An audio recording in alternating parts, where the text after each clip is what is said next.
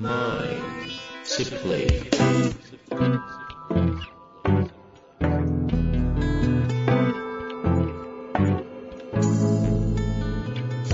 んにちは、遠藤和樹です。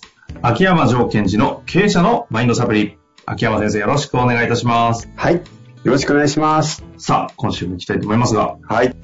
何かありますか？うーん、最近、あのー合気道のトレーニングというか稽古が復活して、うん。結構、こう、頑張ってるんですよ。頑張ってるのは、こう、週に1回ぐらいだったのに、週に2回、3回とか。もうだいぶ増えましたね。全然運動してなかったっすもんうね。ーん。もう単なる散歩おじさん化してましたね。散歩した？当たりすぎて怖い。もうね。それでね、合気道ってやっぱり、やっぱ詰めてやると上手くなっていくんですよ。はいはいはい。多少は。で、上手くなっていくと何が起きるかっていうと、いや、こう、まあ簡単なね、まあ初心者の技とか中級者とか上級者っていろいろ技があるんですけども、うんうん。その初心者の技ができてると思ってたわけですよね。うんうん。そしたら、いや、こんなこともできてなかったんだって、あ、こんなところも注意的にしてなかったんだっていうのが、こう、どんどんどんどん分かっていくんですよ。だから、なんか、へへこんでいくの。えそれはね、あのえ、能力的に全然できてないことに改めて気づいちゃったってことですか？えっと、つまり上手くなったので、できてないことが感じ取れるようになったんですよ。ああ、こんな俺下手くそだったんだってことに凹んでるってことですね。そうそう。で、なぜかというと、認識できるようになったっていう、まあ、まあ、上達したので、できてない場所がどんどん分かってくるわけですよ。うんうん例えば、あの、教えてもらうときもあるんだけど、技を上手い方にかけてもらっていくわけですね。ちょっと、あ、こんなことやってんだってことを感じながら、こう、上手くならないといけないんですよ。もちろん説明も受けますけども。だから、えっと、だんだんこう自分の感度が上がってきたので、前よりはですよ。あ、この人は、まあ、上手い上段者の人とかは、こんなところでき意識してやってたんだ。こういうふうに回ってたんだってことがわかるわけですよ。うん。うんうんで、分かった瞬間、それをやろうと思うとできないんですよ。もうそれのずっと繰り返し、ここのとこ。それ、新しいこと始める時の普通、普通の悩みじゃなくてですか？ちょっと深深さはあるんですか？マインド的にみたいな。いや、もう全然違いますよ。だできてたと思ったのに全然できなかったのに気づいていくという。え、それ、あの、ゴルフ上手くなってたらとか、全部一緒じゃないですか？あ、そうそうそう。多分そうだと思いますよ。じゃあ、普通に、あの、合気道で、あの、うん凹んでるっていう認識なんですか？いいんですかね？えっ、と、そうですね。言いたかったことは頑張ってますよと。誰にアピールしてんだろう。なんかあれですよね。やっぱりこの、マインドとかを詳しい人ってこう、話がややこしいから、深いのかなと思ったら、意外と浅い話と、まあ、よまあバランスがよくわかんない。いや、ですから、頑張ってるよっていうことと、ね、えっと、やっぱり分かってはいたけども、できるようになればなるほど、できなかったことに気づいていくんだなっていうことを、もう改めて確認したと。改めて。久々にやったことで気づいたということですね。そうですね。さあそしてということでえ？いやいや、そして、あそして？体を動かしましょうと。これも多分そんな深さはなさそうなので、さあ、本題に行きたいと 思います。はい、お願いします。えっ、と、今日ですが、質問だけですね、質問だけいただいておりますので、早速ご紹介します。えークライアントの中に必要な仕事はきちんと進めるのですが、とても批判的に関係者のことを話す人がおります。仕事上やり取りは必要なのでコミュニケーションは取りますが、自分のエネルギーが落ちる気がしてあまり関わりたくありません。自分のエネルギーが落ちてしまうと感じながら聞いている時点で、自分のエネルギーはすでに落ちていると思います。このような時、どう向き合っていったらよいのでしょうか？うーん。ああ。なあ、はあ、はあ、はあ。どうあります？こういうことって、秋山先生は。いや、あのーめちゃくちゃありますよ。ただ、私の場合は、こう、役割上、それが非常にいい、なんとか、その人のマインドをより、こう、成長させていくいいネタなので、うんうん。あとは、相手もセッションをやるということは、そういう話をしてもいいよっていう前提があるので、私はとてもやりやすい。セッションはそうですよね。そういうものをどう解決するかっていう約束事で行われてる。うん。うん。けど、プロジェクトだったり仕事はまた、だ秋山先生も別ですよね。そのセッションじゃない場において、もう、なんでこ、この人いると嫌だな、エネルギー下がんな、みたいな人がいた時には、うんセッションするわけにいかないんで、えっと同じシーンになるのかなと。そうです、そうです。その通りです。で、これっていくつかやり方があるんですけども、対応の仕方。つまりこの人は、えっと、このような時にどう向き合っていったらいいでしょうかということですよね。で、うんうんやり方はいくつかある中で、結局、その目の前の人とどう、どう関わっていきたいかっていうのが先に決めていいと思うんですよ。うんうんうんあのーなんだろう。学生の時に、例えば中学生ぐらいの時に、同じクラスの人の中でも、すごい仲いい人もいれば、全く話さない人もいれば、おはようとか、バイバイとかって、バイバイ友達とかって言いませんでした？うん。うんうん。で、いろいろとこう関わり方ってグラデーションがあってもいいと私は思ってるんですね。ただ、その中で、まず決めなくちゃいけないのは、この方と私はどのようなこう関わりをしていこうっていうのを自分が決められるし、決めないといけない。うんうんでその決めたものに対して適した関わり方がいいですよね。例えばですよ、えっ、と、この人とは、まあ、ビジネスライクだけで付き合いたいと。とりあえず僕は、いわゆる、えっ、と、この人には能力というか、自分の特殊能力を求められてるだけなので、それを渡して、はい、次行きたいと。ね、言うならば、えっ、と、結局、なんかバーッと批判的なことを、他の人に対しての批判的なことを言ったわけですよね。うんでそうしたら、まずはスキル中断を使っちゃいますね。スキル中断。はい。えちょっといいですかと。ちょっといいですかと中断しちゃうんですよ。相手の話を止めてしまう。ああ。で、えっと、止めた後に、今、なんとかさんのお話と今回の案件が、どこがリンクしてるか教えてもらえますか？っていうふうに言っていく。っていう方法はあります。で、もしかするとすごい関係あるかもしれませんよね。いや、実はここでムカついてて、だからあなたに何とかしてほしいんだっていう話が出てくるかもしれないし。それポイントはスキル中断を使うことじゃなくて、その後の、そのこととこの仕事の関係は何かあるんですか？がポイントですか？そうです。で、あの、そそうなんです。で、というのは、人の話を遮って、それ関係ないからって言っちゃうと、それほど関係性が悪くなるわけじゃないですか。うん、確かに。その話関係あるんですか？みたいな。そうじゃなくて、関係があるっていう前提で止めるんです。ああ。あ、ちょっと待ってください。あ、その、今日今、なんとかさんのお話とこの案件は、えどういうところが繋がっていくんですかと。ああ、なるほどね。はいはいはで、その時、繋がってないでしょっていう感覚を入れちゃうとダメですね。い。こっちが。うん。ああ、スキル、スキル中断側が。はい。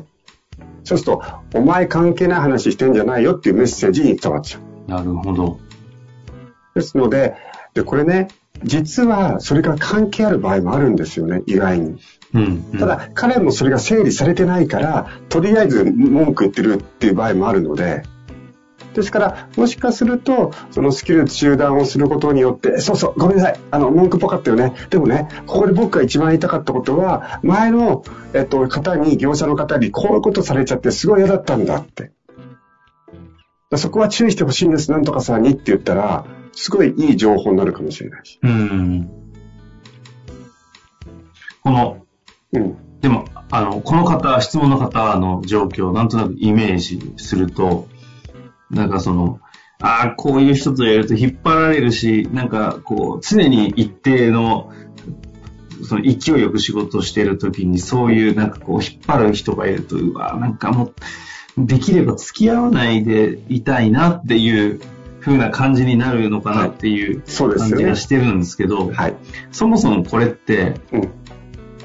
そもそもこれってな、なんでなるんですかというか、おーすごいあと。どうなんですか？なんか、これなる人とならない人いるんですかね？どう、はいどうなんどうなんいまですかす。すごいいます。あの、これ、すごい言い方に語弊があるかもしれませんけども、クライアントということは自分が提供するサービス側じゃないですか。うんうんサービス側って、私、全員が先生だと思ってるんですよ。その道のプロというか。うん。うんうんうんだから、相手に、クライアントに対して丁寧に接するということは重要ですけども、下手に入るということは、やはり、えっ、と、避けたいところではあるんですよね。ところが、えっと、仕事をいただいているというのが、なんだろう、言葉としていいんですけども、なんか、僕は能力が低いんだけど、いただいてますっていう風な、だとすると、もう下に入ってるので、この目の前の人にはなんかいろんなこと言ってもいいや、愚痴も聞いてもらおうってことになりやすいっていう傾向はあります。ああ。ですから、やはり、あの、皆さんのお仕事がどうであれ、やはりサービスを提供しているということは、その道にかけての専門家ですと。僕があなたの、えっと、アウトカムを支援します。支援できるんです。その意気込みがあるんですってことを見せつけながら契約をしていかないと、この人何言ってもいいんだみたいな。うん。で、その関係性は実は、えっと、なんだろうな。相手もこちらの覇気というか、覚悟を見ながら関係性を築く部分ってあるんですよ。ですから、そこの入り口の部分っていうか、あなた自身の、その気概、この人、僕はこの人のアウトカムを加速させるためにいるんだとか、今日もあなたのアウトカムを加速させるためにここに来ましたという気概を持っていかないと、こういう話は、あの、好きな人は出ちゃいますよね。ああ。そうすると、この方は逆に、あの、ちょっと厳しい方かもしれないですけど、そういうふうに批判の、いろんな人の悪悪口というか批判的なことを言うっていうことを、この人にだったら言ってもいいやって思えるような関係性を作ってしまっている、こちらの可能性があるかもってことですね。ああ、それはででも、そうなんですね。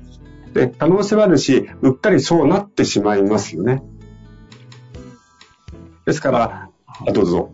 何でも言ってください、何でも言ってくださいみたいなのが、俺はあなたの問題を解決するために来たので何でも言ってくださいなのか、あ、何でも言ってくださいね、あの、何でも言ってくださいねって全然違うわけじゃないですか。うん。そういうことですね。ですから、そう。